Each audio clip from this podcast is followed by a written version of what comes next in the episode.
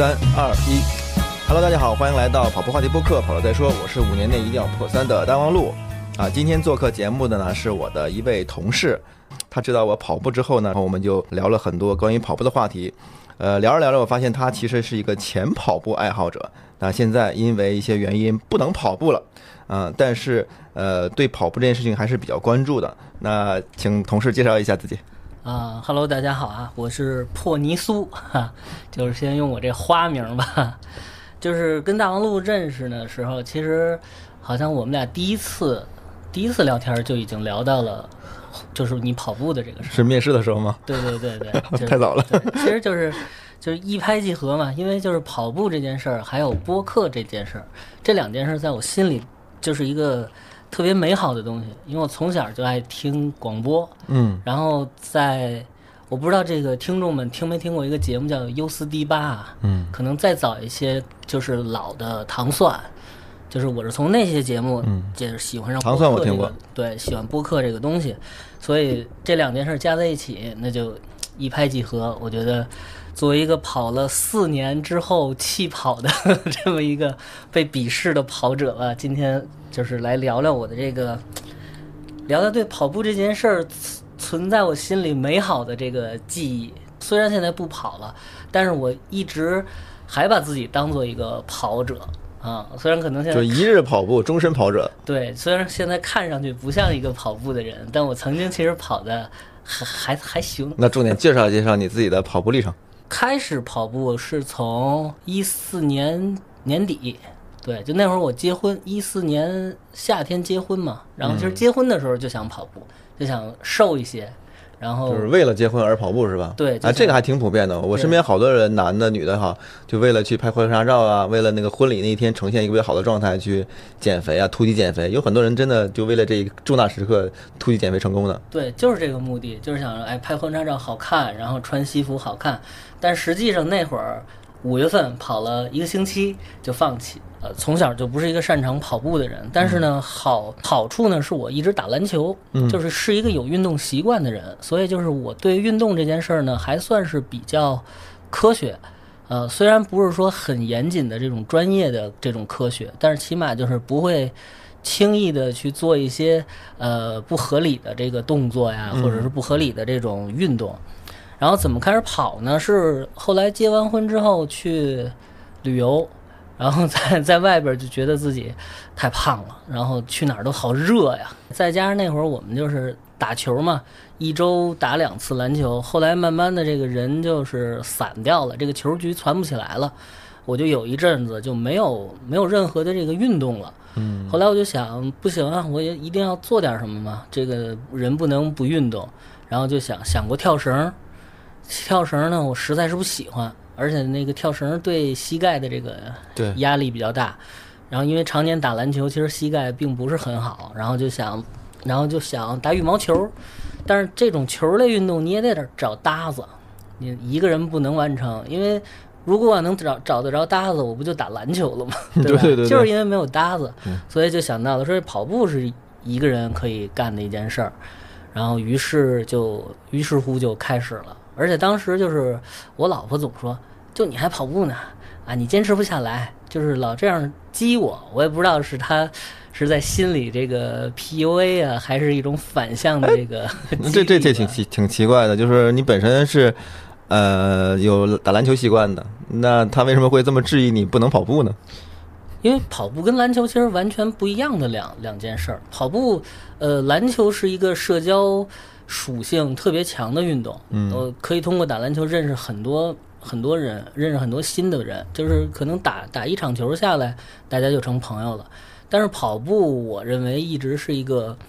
相对孤独的一个运动。而且，就像我之前跟你说过，就是我跑步，从我开始跑到我最后弃跑这件事儿。从始至终都是我一个人，我没有因为跑步运动认识一位 跑者。你看，这是咱俩最大的不同。我不仅因为跑步认识了很多人，我还做了播客。对，这点是最大的不同。就是我觉得跑步，因为我会觉得，如果我身边有一个人跟着我跑的话，他会影响我的节奏。嗯，就是要不然就是别人救活我，要不然就是我得去迁就别人。我总觉得达不到自己锻炼的这个目的。嗯因为是因为是想减肥嘛，所以想减肥就这也有一个这个那个那个心率区间嘛，对对对，燃脂区间，燃脂心率。因为每个人的身高、体重、年龄，还有那个你的身体的基础都不同，心率都不同，所以呢，燃脂区间你很难把配速说压到一个咱们两个都很舒服的这么一个区间，所以就我就坚持自己跑，而且我跑步的时候我也没有听歌的习惯，我就只只能听着自己呼吸的节奏跟脚步声这么跑。你最你第一次跑步在什么时候？还记得这个场景吗？呃，不好，就具体到日子我可能记不清楚了。反正是快是一个九月的下旬，一个秋天的晚上已。经不算不算特别热了哈。对对，而且我跑步我一直是坚持夜跑，就是啊很少很少白天会跑，都是夜跑。嗯、就是一四年九月第一次跑，那会儿我和我当时还是女朋友，还没哎啊对结婚了，对对对结婚了 你，这个时间线有点混乱。混乱了。对，当时在，当时我跟我媳妇儿还租在那个方圆里那边租租的房子住，然后嗯在那边有一个学校，那学校具体叫什么我忘了，反正就方圆里那边一个学校，那里边有标准的四百米跑道，然后周围小区的人都能进去，然后我就进去开始跑。然后为什么选择夜跑？其实也特别，就是比如我这人自己比较爱面子，就是那种虚荣心，就是也不能叫虚荣心，就是那种面皮比较薄的人。就是我就想，我当时又胖，跑得又慢，然后跑得一难受了，呲牙咧嘴的，天黑了就没有人能看见我了。哎，我就是抱着这个目的，然后用夜幕作为这个伪装开始跑步。然后其实这个这个事儿就是刚一开始是可能跟我媳妇儿有点这个较劲，就是他问我吃晚饭吗？不吃，然后问我你还跑你还跑去吗？这么冷，去就是一定得去。然后就是刚开始是这么较着劲的，然后去跑。等坚持了一段之后，大概得坚持了有四十四十多天，啊，就其实很多初跑者可能觉得我跑一周或者我跑一个月没见没有见到身体有什么变化，可能就放弃了。其实一个月好像是个坎儿，很很多人都是在跑完一个月之后，呃，给自己找个理由放弃了。但是其实我想说，就是其实在我的身体上发生变化是在四十天左右的时候，然后我就开始掉秤了，然后这是一个让我特别欣喜的一个。那你跑步这个过程中，你在饮食上有什么配合吗？呃，刚开始刚开始配合的不多，刚开始就是晚饭能能不吃就不吃了，因为我看过一个不知道是不是科，应该是不太科学的吧，就说现代人的营养一天两顿饭就足以支撑你这个个一天的消耗了，说其实三顿是多余的，然后于是我就把晚上这顿给给省掉了。啊，然后啊，其实这也是结合我之前有过一段儿大学刚毕业那会儿，有过一段特别不健康的节食减肥的一个经历。就我其实是一个总是在跟体重较劲的人，起起伏伏我的体重啊，然后那会儿节食了之后，就是肠胃就不太好了，然后可能就这种规律运动，每天的规律运动都都受影响了，嗯，所以我就不再赶这种就这种长时间的断食了。所以我觉得每天省一顿还行，它起码不影响我这个规律的饮食。然后刚开始是省了一顿晚饭，到后来四十多天开始掉秤了之后，等于是你的小目标得到了一个实现，你就更当更加的激励你去做这件事儿了。然后呢，我到后边就开始断糖，所有含糖的饮料，然后所有高钠就是盐嘛，所有高钠的这种零食，呃，就都不吃了。什么话梅啊、牛肉干这一类的东西就全都不吃了，等于是断糖，然后少盐，然后正吃呃白天吃饭都是正常吃，然后其实那样就进入了一个良性循环，就是再加上我坚持的规律跑步，大概一周七天的话得跑个三三到四天吧。对，然后我其实因为之前一直打篮球，膝盖不是很好，所以我就在这个运动伤害这块其实还挺注意的，就是我从来不不会让我自己连续去跑很多天，我一般就都是跑两天歇一天，然后或者是跑一天歇一天，就是以这样的这个间隔的节奏去跑。哎，你你你你当时是怎么去决定这种呃节奏的，或者说规律的呢？你是就是纯粹听体感，还是说也是查了资料啥的呢？嗯、也查过资料，也查过资料，查过说一个月跑一次不管用，肯定不管用，对一周跑一次都不管用。说的对，肯定是肯定是跑的越多越好嘛，但是越多越好，这个这个人体又肯定也不是每天跑都好。对，也可能吃不消，所以就选了一个听上去我能接受又合理的这么一个强度。嗯嗯，其实跑一休一或者跑二休一都是一个合理的节奏。对跑三休一的话，其实有一部分人就或者初跑者，其实不太能够吃得消了。嗯对，就是我可能瘾最大的时候做过跑三休一或者跑三休二的这这种，但基本上就是以一个以以一周为一个一个计划。比如说我周一周二跑了，我可能周三周四我懒了，我就不跑了。但是可能周五周日，嗯，然后我这样再隔一天再跑一次，这样七天的话跑四次，其实这个强度对于大部分就是说以健康为目的的这个跑步跑步的爱好者来说都足够了。嗯，明白。那你当时其实还是算以减肥为最终目的的一个运动行为，对吧？对，那减了多少啊？有没有清晰的记录某一个时刻减了多少？呃，从多少减到多少？我那会儿我那会儿最胖，呃，不能算，我现在是最胖的时候，我那会儿是 就白玩了，知道吧？这 这对全这都几年白玩了。全都特还回去了。然后那会儿是一百，我是一米一米七九嗯啊，对我一米七九，那会儿是一百七十多少？一百七十六，八十八十三，八十四公斤，八十三八十四公斤啊。然后后来跑到我当时的目标就是我能瘦到八十。或者瘦到七十五，就瘦到一个这这种体重，我就觉得可以接受。然后，但是就是等坚持跑下来，这个持续的有掉秤这种激励之后，然后我大概坚持了，想想从九月底开始跑。其实我后来翻看我那个咕咚运动，我到冬天的时候，其实跑的频率就挺低的了，一周就已经降到两次了。因为那会儿北京一四年那会儿，北京是雾霾最严重的那会儿。嗯，对，对吧？动不动就就五百，动不动对对对就爆表。就是那会儿冬天我跑的频率不高，但是管住嘴倒是一直坚持下来了。所以呢，就等于是跨过了一个冬天，到了三四月份，我就已经掉到七十二公斤了，嗯就一百四多点儿了，就前前后后减了小四十斤吧。这也是我没想到的，就是效果特别的。拔群啊。嗯，那也可能是我因为之前真的没怎么跑过，所以突然一跑一有这个规律的锻炼，就效果就特别好。嗯，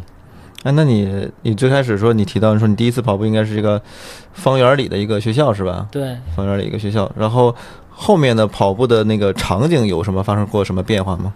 嗯，后来那个学校那个操场好像被拆了，盖盖停车楼了，还是盖什么？学校没了是吗？啊，还在，现在那学校还在。嗯后来旁边有一个公园，可能知道那公园的人更多，就四德公园，嗯紧挨着那个四环路。嗯四德公园，我就转到那儿去跑了。然后那会儿其实一四年跑步的人也不多，然后那个小公园里边规律跑的也没多少，再加上我去的晚，我有时候可能这个拖延症犯了，可能得慎到八点八点半才出门，就天都已经黑透了，所以就在那小公园里边跑。那个小公园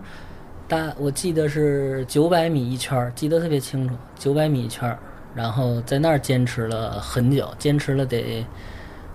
四五个月。对，因为那会儿一直住方圆里嘛，到后来一五年夏天我搬回团结湖住，搬回我爸妈那儿住，然后我就开始了我这个团结湖公园的这个跑步生涯。那那个时候你就已经呃可以面对别人的目光了是吗？呃，对，那会儿因为也瘦了嘛，也已经瘦到六六十七、六十八公斤，然后跑步的习惯也完全养成了，就是已经到了这种不跑步就就难受的这种地步，然后跑完了就会分泌那个那个多巴胺，多巴胺的这种程度了，呃内啡肽，内啡肽，对，内啡肽，对，跑了五公里多巴胺，十公里就内啡肽了。其实呢，你刚才说团结湖，我也挺有共鸣的，我也在团结湖跑过步，应该是在比你还要早一点，在二零一，可能是二零一一年底到二零二一二年初吧，那个冬天吧，也就是当时有一个电影叫《失恋三十三天》，然后我当时正好。我不叫失恋，我其实是这个女生没追上，然后就感觉自己就是有有有一点点这个心情沮丧，然后就想怎么去排解。那个电影里应该没有讲到跑步的事情，我也忘了我为什么要在那个公园里面跑了 三十三天，特别奇怪。整跑了三十三天？对对对，特别有仪式感。后来好像就是换工作了，然后我就离开团结湖公园了。啊，对，就没有再跑。哎，提到工作这事儿，就是 我当时能坚持跑步，嗯，也是跟我这个工作关系特别大。因为之前不是那个我在那个杂志媒体嘛，嗯，在这个这个可能现在一说出来都不算什么正向的这个词儿，就是汽车媒体，因为这个这个圈子现在太大了，就是当时在杂志的汽车媒体，然后就这种也不用打卡，然后基本上就是有事儿就可以有事儿就可以不去，有有事儿就可以不去，没事儿就可以不去，没事儿也可以不去 就是。这种工作状态就是，那会儿就是天天盯着这个雾霾表，嗯，就只要一看今天天儿好，可能三点三点半，我就收拾东西就回家了，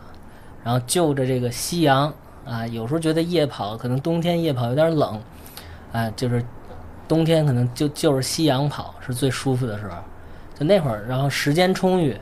然后就跑的比较自在，想怎么跑就怎么跑。然后后来后来去了互联网媒体，可能就就会稍微的时间就紧，这可能也是导致我后来跑越越来越少的一个原因，就是离家远，然后下班时间又固定，就进门就已经很疲惫了，所以就可能就不不再想出门了。你说是就你这样的一个工作习惯，你们这个行业好得了吗？对，所以这个传统媒体的没落是 是是是有道理。那你大概是就是正经的连续性的跑步用多长时间？然后这段时间整体的跑步的水平是怎样的？你说是怎么个连续？你说我就是比如说你，我觉得你一般一个跑者如果能够超过一个月不跑步。然后基本上就算是中断了嘛。你再跑的话，我我认为，除非你是受受伤，不然的话，我我基本上就可以判断你是重启跑步了。啊，没有，我这我这中间从一四年底到一八年底这四年，我从来没有中断过，就是所就像你说那个隔一个月，从来没有过这么久。对，那就是连续跑了四年呗。对，一直连续跑，而且当时跑的时候，其实自己给自己也心理暗示过，就是说。我我这个习惯已经能这么连续了。我无论是出差还是说天气不好，就甚至说我生病，我都没有让这个这个事儿中断过。可能最多中断一周，嗯啊，我可能生病了，我会中断一周，然后我之后我就必须去补上。我就觉得已经已已经这么坚持坚持下来的一个习惯，我可能此生都不会放弃这跑步运动了啊！没想到到最后，其实。还是放弃了。对，那我就就谈到了这个原因是啥？嗯，哎，对你刚才还问我跑的成绩啊？对，我还该问你了一个跑步水平。水平，其实我是因为我跑步的目的不纯嘛，不是因为跑步而跑步，不纯，是因为因为这个，因为想减肥，挺挺纯的。大部分我觉得大部分人跑步都是因为这个理由吧。因为想减肥，所以跑步，所以那个就是坚。就是当我达到减肥的目的之后，嗯，我就没有再继续挑战的这个必要了，我就维持我的这个强度就行。所以呢，我这四年我最最长的跑步距离就是十一公里。然后我曾经想过去挑战一下半马，但是又没有合适的契机。我自己就是感觉就是我不参加个比赛，或者是没有人。跟我这个打个赌啊什么的，我就没有必要去跑那么远，嗯。嗯，所以就一直是坚持叫我我给我自己定义叫十公里专项选手，就是一万米，十公里其实也有很多比赛的。对，就是我看世锦赛的时候，我都会特别的去关注五千米和一万米这个田径的比赛，就觉得嗯，这是我的领域。然后马拉松我就不看了，我觉得这个不是我的领域。对对对，我以前也是从来没有关注过马拉松这项运动和赛事的，就自己跑了之后发现，好像自己跟这项运动产生了关系。然后原来就这种比赛我是不可能看的，它没有任何观赏性，几乎就没有任何观赏性。但但是那个你知道的多了以后，你你也想。关注一下，说这个比赛里边哪些选手能够跑得出来，对吧？他能到底跑一个什么样的成绩？而且拿自己的成绩去跟人家比，就觉得就觉得哇，人家跑一万米是我跑五公里的这么一个这么一个时间。嗯然后说成绩嘛，就是我跟跑马拉松的人肯定比不了，但是我当时自认为我还算跑的，就是普通人里算跑的不错的，因为我十公里的 BP 是，PB，PB 呃 PB 十公里的 PB 是四十七分出头，嗯就是我觉得能进五十大关就的跑者就算还还行。你那个你这个 PB 成绩也不是，呃，猛着跑吧？应该就是正常的跑步。嗯，对，就是正常的，就是因为我我我还是那个以减肥目的嘛，就减肥就是有氧运动三十分钟是一个门槛嘛。嗯然后以前是坚持说我跑我跑到三十分钟，跑多远就随机。然后当你有当你自己有了这跑步的能力之后，你就心里默默的会有目标嘛。我就想三十分钟五公里，这是一个一个目标，每次完成这个锻炼就是达到我这个消耗的目的了。然后当你这五公里越跑越快的时候，三十分钟这五公里不够三十分钟的了，那你就要往往远了跑，可能跑六公里够三十分钟。对对对，然后慢慢的就是可能七公里三十五分钟，然后可能慢后来就养成了一个习惯，就是每一次跑都是七八公里啊，就是消耗到四十分钟，算是达到我这个锻炼的目的。然后如果今天的心情很好，或者状感觉状态很好，然后我就会继续，然后直接完成一个十公里。然后那次 PB 就是一个周末的下午，啊，我在团结湖公园跑，然后当时就是，当时就是状态特好，一起来我就觉得今天很轻盈，嗯然后呼吸也轻盈，脚步也轻盈，然后各个关节的这个润滑都特别顺畅，然后我就把这个配速给拉上来了，然后正好当时穿的也是。飞马嘛，耐克的飞给耐克做个广告，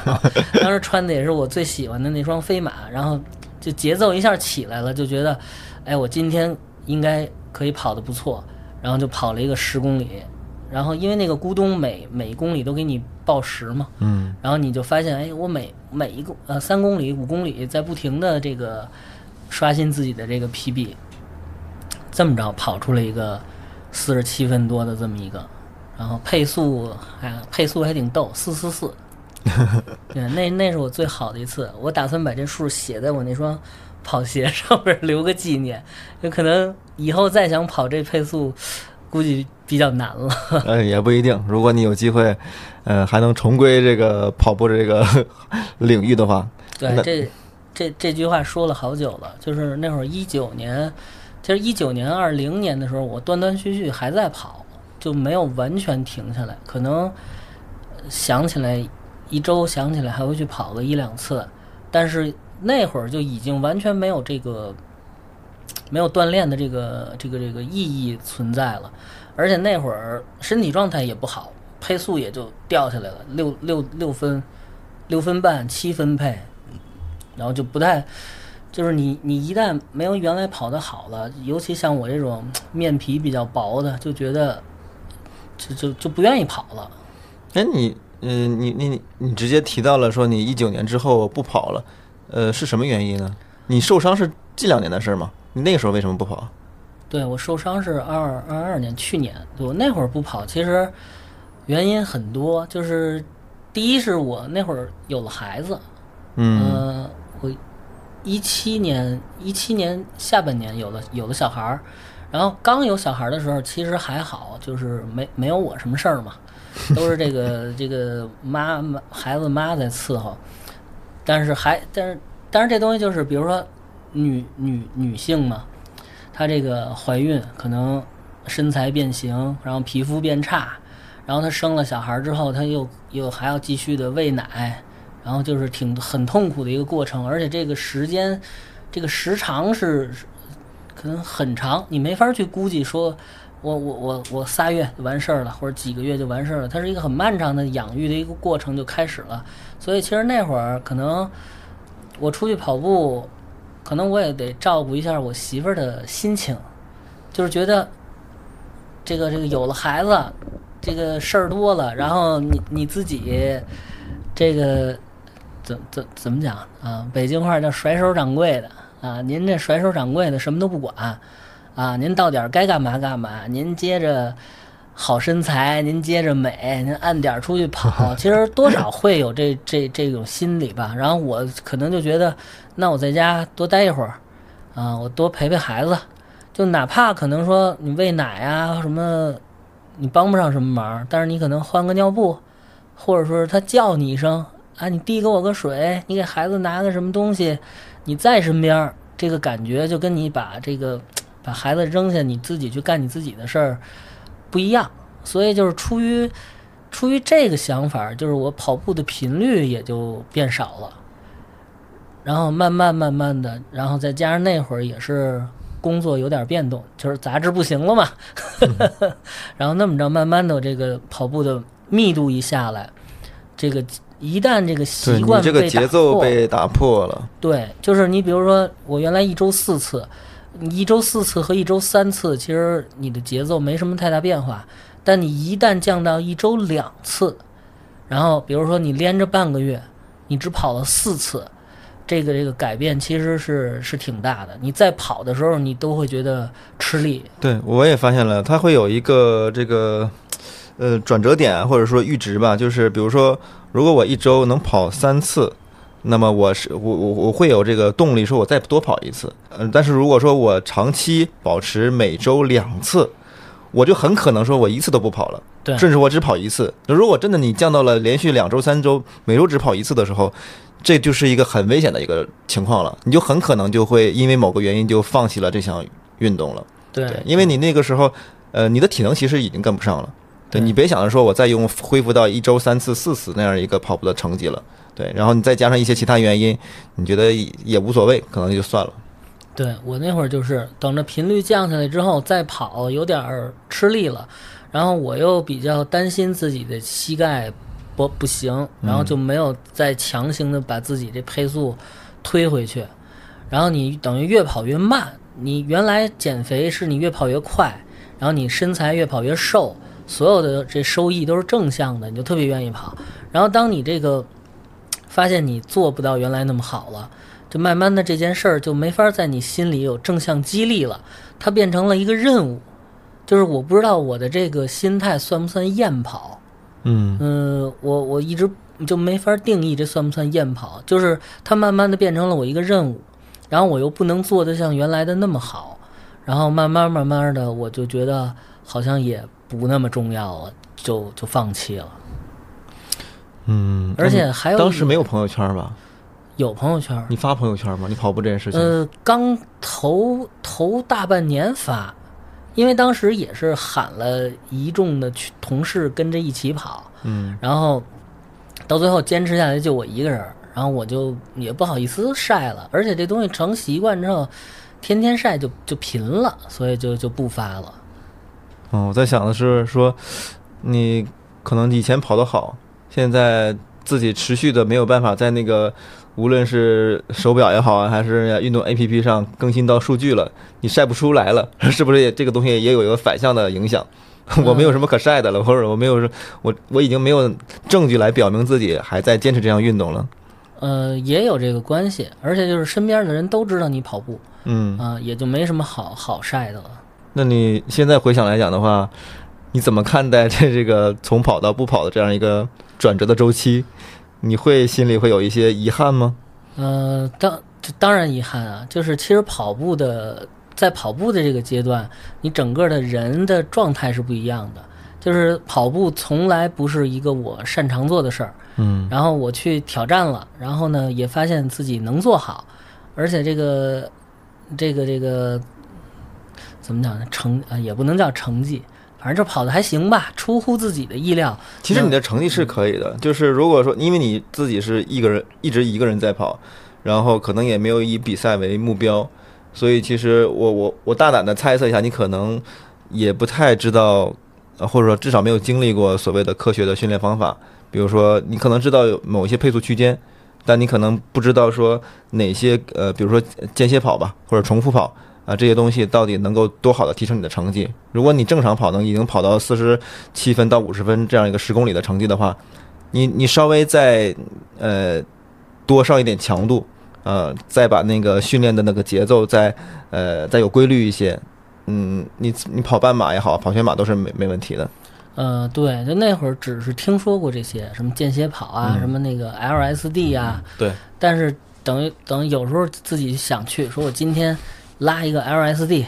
但是上来一跑就压不住了，然后可能就砰砰砰，还是跑了个十公里就就回家了。嗯，而而且你那个时间，我听上一个嘉宾跟我讲，因为上一个嘉宾他零五年就开始跑马拉松了，我是去年开始跑的，所以我还以为说是今年是中国的马拉松井喷之年。他说其实不是的，大约在二零一七到二零一八年这个阶段，是中国马拉松最呃最鼎盛的这样一个周期，只不过是因为疫情的关系中断了一段时间。对，现在是一种报复性的。呃，你你觉得是迸发，其实是它是一种报复性的反弹，所以你那个阶段其实是跑步氛围最好的时候，然后你就放弃掉了。对，那个时候就是还真的是，就从一四年我开始跑步的时候，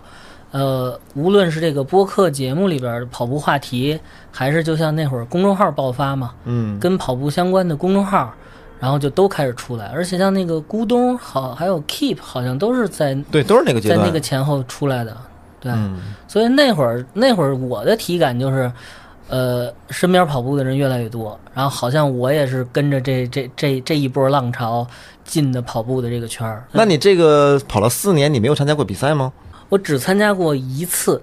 然后还是这个规规模挺大的那个，嗯二零一五年的北京那个田径世锦赛。然后这个怎么听着像是国际的那个运动员或者国家队那种参加的呀？对，它是它是一个国际赛事，就来就来了好多国际的选手，然后它是有一个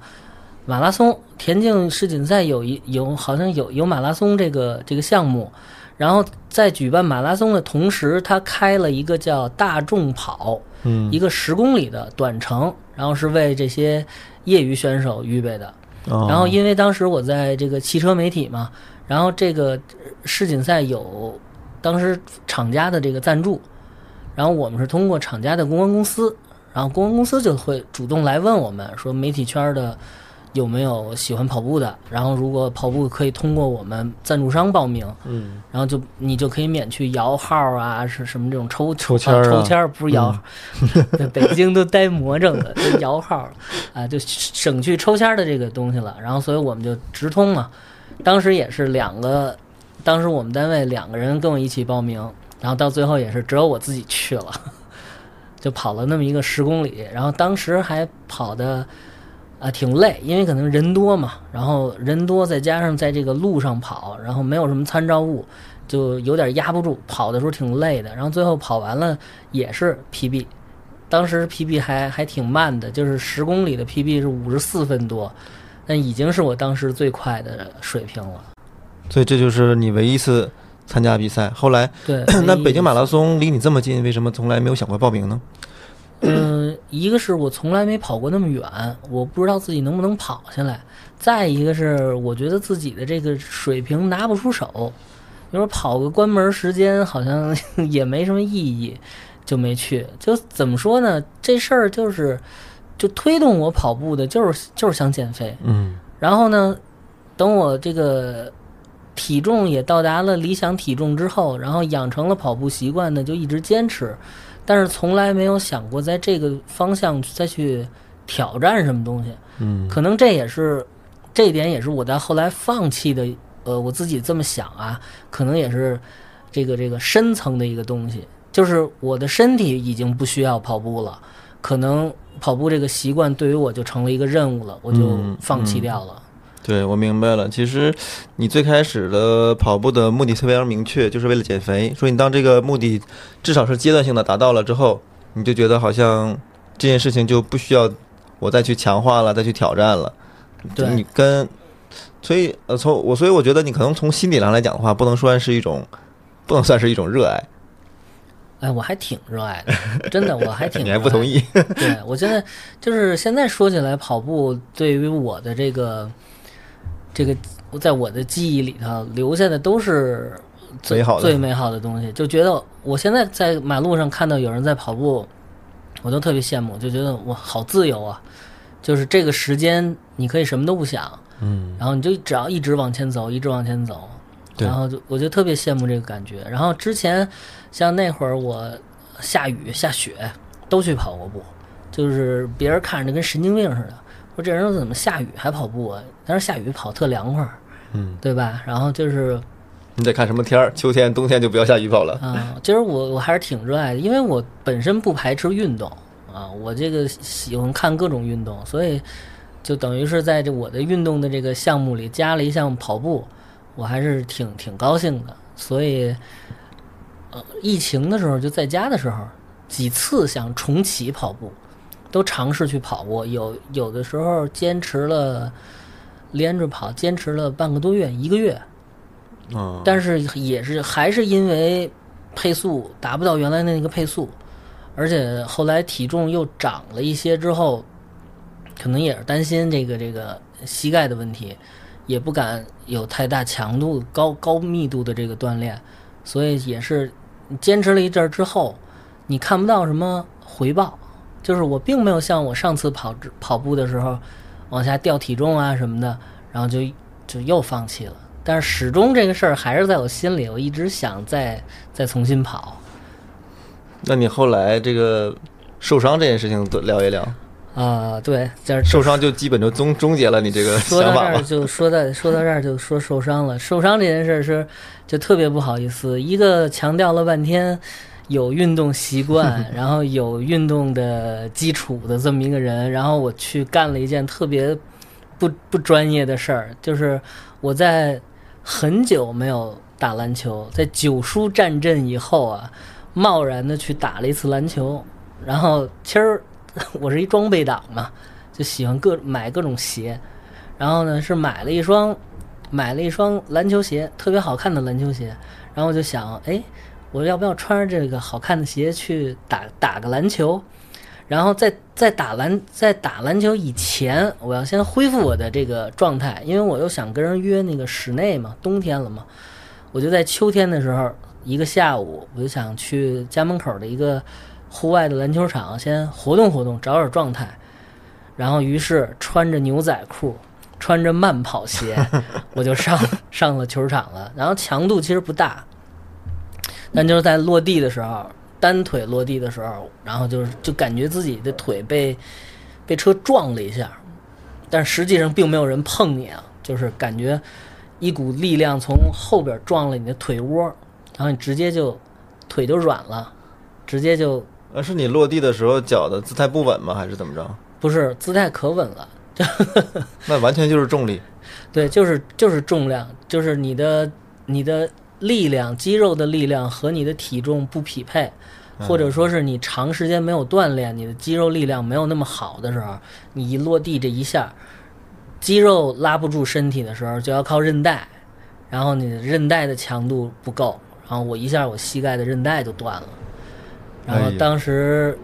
挺恐怖的，然后因为当时自己不知道自己是什么问题，它断了，其实是在内部，你是看不就不对，是看不见的，看不见的。但是特别恐怖的一个画面就是髌骨，大家都应该都知道吧？就是嗯跑步前面那块小骨头活动的那块儿，就是就是孙孙膑被剥掉那块骨骨头。对，就是那个这个髌骨，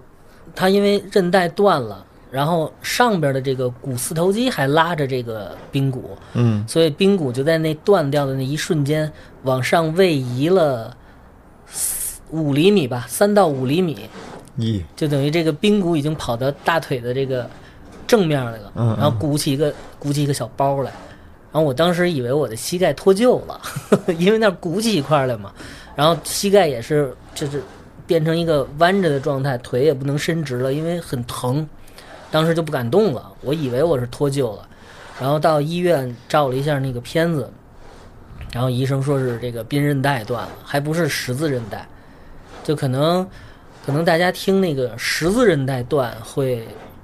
多一些。会多一些，因为交叉韧带是一个很细的一个韧带，像我这髌韧带基本上是腿膝盖这部位最粗的一根韧带了，然后它都断掉了，然后大概养了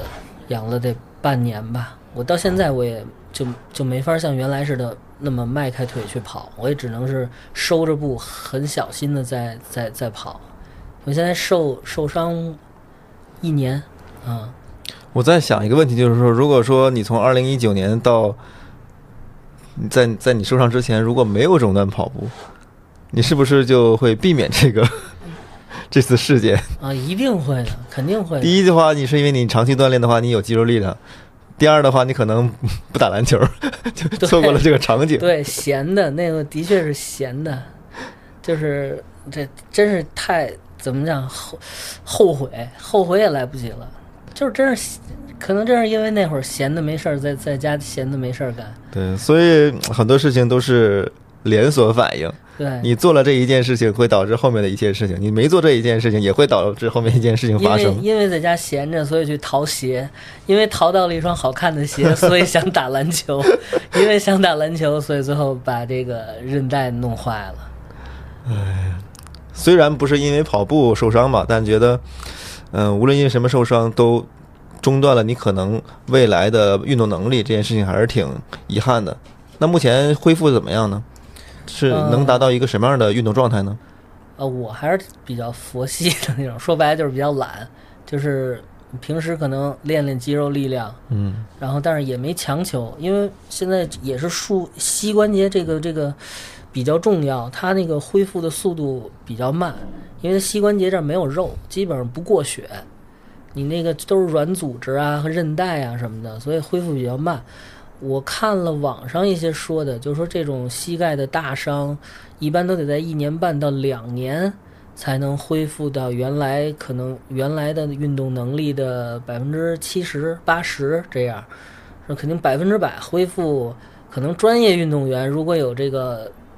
机构、有器械、有教练，可能会好一些。普通人的话，可能真的就就就就没法恢复了。就像我说那似的，可能四四四这配速，我此生就不会再碰，再也碰不到这个这个配速了。可能还会恢复，可能跑个七分配、六分配，可能也就再也到不了那么快了。但是这一点，其实我就得纠正好多人对跑步的看法，就是我看了很多很多人在网上都说啊，别跑步，跑步伤膝盖什么的。就是我，我觉得这件事儿，我现身说法，这绝对是误传。就是你看，我一个常年打篮球，把把自己的这个膝盖打到有有一种慢性的病叫髌骨软化，嗯。嗯、把自己的膝盖打成髌骨软化，然后我转行去跑步，跑了四年，我的膝盖都没有任何的不舒服，就是跑步这种正向往前这一个方向的运动，对于膝盖的压力，那对于篮球这种变向的运动来说，那简直就是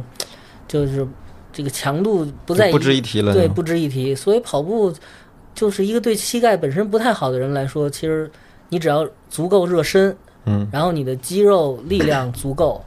其实都不会有问题。对，对，其实我的我的理解是这样的，就是说，如果你是一个没有运动习惯的人，或者说你的运动，你的这个骨骼结构先天会有一些问题，其实这个问题可能不会到很大，说说影响你走路什么的。但是其实有一个特别普遍的概念，大家都应该知道，就是看你穿鞋偏不偏磨。有一些人穿鞋偏磨，比如说偏内侧，那你就是内翻。嗯啊，然后如果你磨磨某一个位置磨的不平均，那肯定就是你的先天的骨骼的问题，它有可能是膝盖，有可能是你的这个胯骨，就导致你这个腿在摆动的时候，你的角度导致你这个腿鞋的，就是怎么说，最后作用在你脚底下，看你的鞋是偏磨。如果是有这种偏磨问题的人，他可能跑步。会吧，会会有一些问题，因为你的脚踝和膝盖可能立线不正啊，只它可能会会导致受伤。啊，你还是非常专业的，都能说出立线这个词儿来。因为这也是打篮球嘛，然后也是研究球鞋嘛，然后会会对这个运动科学有一定的研究。但是我是那种，就无论我胖还是瘦，我都是那种特巨省鞋的人。就是我的鞋穿好久了之后，看鞋底儿，就是基本上没怎么磨损，就是就是走路，一是磨损很平均，二一个是落脚的这个感觉还比较轻。就是你的腿型比较正，呃，脚型比较正对，就是我在跑步的时候，胯骨还有膝盖、脚踝，还是发力的方向是还还是比较正确的，而且常年打篮球，对自己这个协调性还是有点自信的，就是在摆臂啊、上肢的这个稳定啊，还还都还可以，所以这就导致我就是四年，就起码在跑步的生涯的过程中，没有因为跑步受过伤。嗯，就跑步其实还是一个伤害最低的运动了。说如果连跑步都都会受伤，那可能需要去做做一些专项的锻炼了。嗯，其实就就像你最开始就是以减肥为目目的的跑步，我相信你肯定是非常悠着来的，慢慢跑，然后把体重减下去了，你的成绩才提升了。对，这个其实如果按照这样一个程序的话，大部分人都不会是受伤的。你得看你个 BMI 值，B BMI 值，对这个这个值算下来，如果是超过，呃，它应该是我记得好像是，呃，身高除以体重的平方吧，应该是这样的，要么就是反过来，反正这个值，如果你是大于等于二十七的话，呃，基本上算是一个呃大体重。嗯，如果你是，比如你超过三十的话，基本上就不建议你直接跑了，嗯先建议你用其他方式来减重，哦，至少用快走的方式来减重。如果你低于这个值的话，基本上是你用慢跑的方式，呃，去来来做跑步都没有没有问题的。对，因为当时我跑是因为我刚刚停止打篮球，就是肌肉的力量还在，所以有那个基础，我能敢敢去挑战，就直接就开始跑。你现在对跑步是什么样的一个？对跑步这个词儿，以及对跑步这群人这项运动是个什么样的感受？和未来有什么期待吗？对，就是跟你认识之后，就是跑步这件事儿，就从我压箱底儿的这个记忆里，不断的在往往上翻，往上翻，往上翻。就是，而且我现在就更加努力的在刻意的去锻炼我受伤的这条腿。我希望能就是快点能再恢复，能能再迈开腿再再去跑，因为好像我现在减肥的这个 这个动力又比较迫切了，又需要减肥了，然后。别的别的别的项目 也不不太想去尝试，我就觉得跑步是一个我曾经做过的、很熟悉的，然后又带给我很多，呃，让我有有有了自信，然后让我觉得我可以挑战自己不能完成的这个任务，然后带给我都是美好的记忆。然后，所以我觉得，如果我现在需要再次减肥，我肯定首选还是跑步，但是前提是，就是我现在的这个伤腿的问题，还有我这个体重的问题，我得先去解决一下，然后肯定目标是还是再次再次开始跑吧。嗯，然后对于现在在跑或者说是在观望的，就是对跑步感兴趣的朋友，我觉得这件事儿没有什么可犹豫的，早一早一天迈开腿都是一个非常好的开始，就是它只能带给你美好的记忆，然后可以带给你这个突破自己的这种激励。因为我一直觉得跑步的人的精神状态是和呃宅在家里吃零食的这些人的精神状态是不一样的。哎，那医生有怎么跟你建议吗？你或者说你自己通过自己的判断，你认为你还能够跑起来吗？这个事儿是这样，我觉得这个还是要谨慎一点的。就医生啊，人家骨科医生，人家见到的都是那种腿断了、粉碎性骨折啊，都是那种非常非常严重的。说就你一个韧带断了，在人医生那儿都都不叫事儿。嗯，就我问过人家，我说医生，我这个很现在能跑步吗？医生啊，没事儿，跑吧，慢点儿就行。就是、哦 就是在在医生眼里，这些都不是问题。真的啊，对，就是可能是你你自己比较惜命，或者自自己觉得哇，我韧带断了，我受了大伤了，在医生那儿，这你腿还在呢，你的关节所有的韧带还都完好，这个就不会不会有什么太大影响。而且其次，你又不是职业的，你又不是说我去破破三破二去了，对吧？然后你就说我就正常想跑个步，呃，还是没问题的。啊，我觉得我听到这个消息，我其实我可我还挺开心的，因为我刚才在跟你聊的过程中，我一直在想说，哎呀，不要让我老跟你提这个话题，让你心痒痒，然后你叫你去迈开脚步去跑，然后就受伤了，然后再把这个腿伤加重了。那既然如果医生都这么说的话，你确保医生这么说是靠谱的啊，我还是非常希望说你能够呃重新这个跑起来的，甚至是说，呃，怎么讲？我有一个非常朴素的想法，就是说你在几年前曾经因为这项运动身体受益了啊，精神也可能也受益了，然后甚至是参加了一些小的比赛，拿到一些呃所谓的成绩或者荣誉。然后，如果你现在因为受伤的关系，或者因为其他原因，你不跑了，你再也不跑了，然后你体重就一直飙升，一直飙升，你可能在十年后，你五十岁是六十岁的时候，我会觉得你可能会有很大的遗憾在里面，因为不出意外的情况下，我应该还会继续跑下去的，所以咱俩就可以形成两个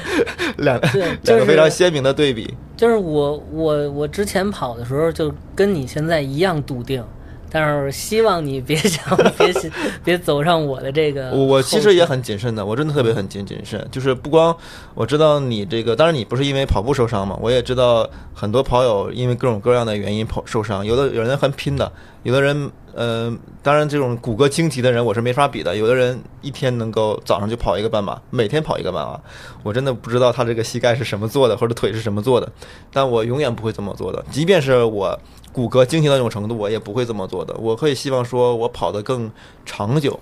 比我跑的能力更强，速度更快，要这是我是那是我的目标吧，就是就是前者就是跑得更长是我的目标。对，还还是要科学，就是有那句话叫“干什么吆喝什么”嘛，嗯，就是你你干一件事儿，你锻炼跑步，让人家看起来你是在系统的训练，在在良好的这个锻炼，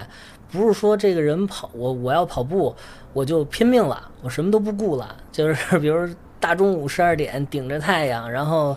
也也也从来不不管什么心率，从什么都不顾就去跑，这个肯定也不科学，让人。就是你起码干这件事儿，你觉得让人家觉得你有一些专业的知识和这个严肃的对待嘛？对对对，我还有一个问题就是想，其实你刚才讲到，呃，你有孩子，然后呃，然后就中断跑步这件事情嘛，其实我也想，我觉得这个话题也挺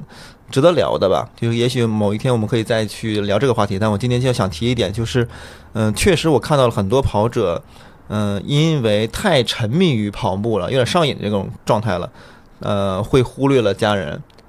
嗯，然后你看我们我我我做这个播客有一期节目的嘉宾，他是一个